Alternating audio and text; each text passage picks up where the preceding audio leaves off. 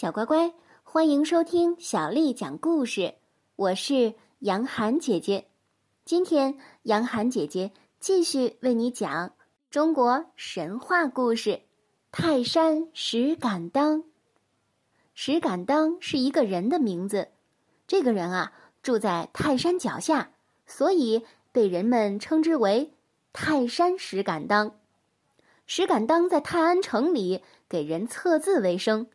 这个人啊，是一个勇敢好义、平生喜欢打抱不平的人。他在泰山一带很有名气，一些被人欺辱又无处伸冤的人，往往就去找他，求他当面去解决。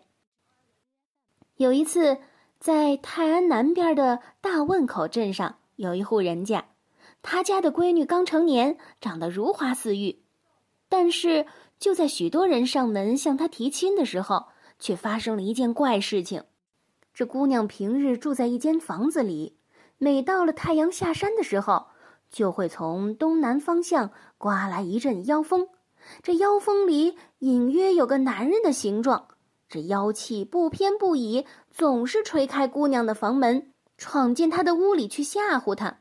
时间长了，这姑娘就变得面黄肌瘦。一天到晚病殃殃的，姑娘的父母很着急，给姑娘找了许多名医来诊断，可是各种药吃了几箩筐，却好像都泼在了石头上，一点效果也没有。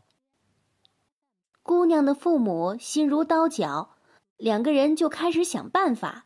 他们想来想去，突然想起了石敢当，就决定找石敢当问问，看看有没有什么办法。姑娘的父母找到了石敢当，双双下跪，请求石敢当救救他们那可怜的女儿。石敢当将两位老人扶起，答应一定尽最大的努力。当天，石敢当到姑娘家里看了看情况，他告诉姑娘的父母说：“这件事情还算是好办，我有主意了，你们准备十二个童男和十二个童女吧。”让所有的童男一人拿着一面鼓，童女一人拿着一面锣。此外，再准备一盆香油，把棉花搓成很粗的灯捻，准备一口锅，一把椅子。只要你们照我说的这样做，把东西全准备了，我准能除掉那妖怪。姑娘的父母急忙去安排，同时也安排石敢当吃饭喝酒。太阳快要落山了。石敢当看看天色，起身用灯芯把香油点着了。点着之后，他用锅把油盆扣住，坐在旁边，用脚挑着锅沿。这样，油盆里虽然点着十几支灯芯，可是从远处看，一点灯光也没有。渐渐的，太阳完全下山了，天黑了。不一会儿，果然从东南方向吹来了一阵妖风。眼看着妖风里的男人就要到姑娘家了，石敢当用脚一踢，踢翻了锅，灯光一亮，十二个童男童女就一齐敲锣打鼓。妖怪正准备从风里进屋，被明亮的灯光一刺，再加上震耳欲聋的鼓声和锣声，吓了一大跳，急忙闪身出屋，朝南方跑了。从此以后，就再也没有妖怪来纠缠姑娘了。姑娘的身体也慢慢的养好了，后来呀，她顺利的出嫁，生儿育女。不过呢，这事情还没有完呢。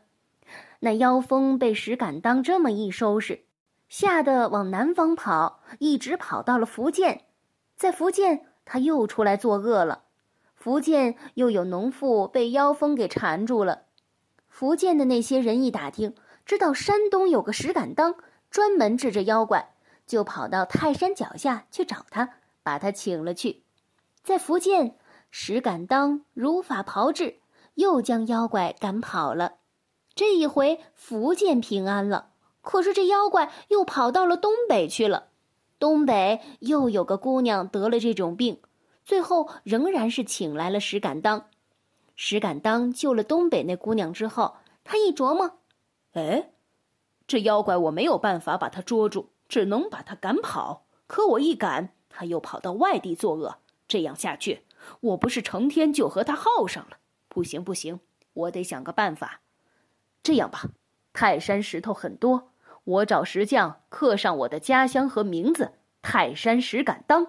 谁家闹妖气，就把它放在谁家的墙上，那妖就会跑了。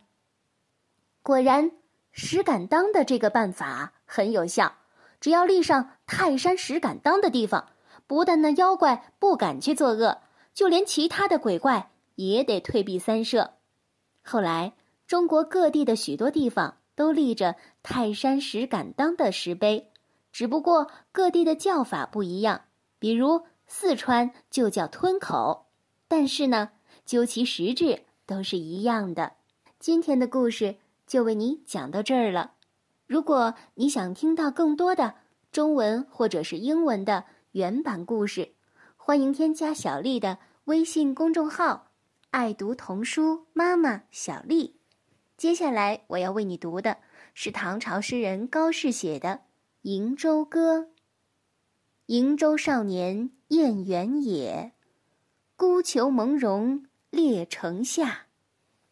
月酒千钟不醉人。”胡儿十岁能骑马。瀛洲少年燕元也，孤裘蒙茸列城下。鲁酒千钟不醉人，胡儿十岁能骑马。瀛洲少年燕元也，孤裘蒙茸列城下。虐酒千钟不醉人，胡儿十岁。能骑马，小乖乖，晚安。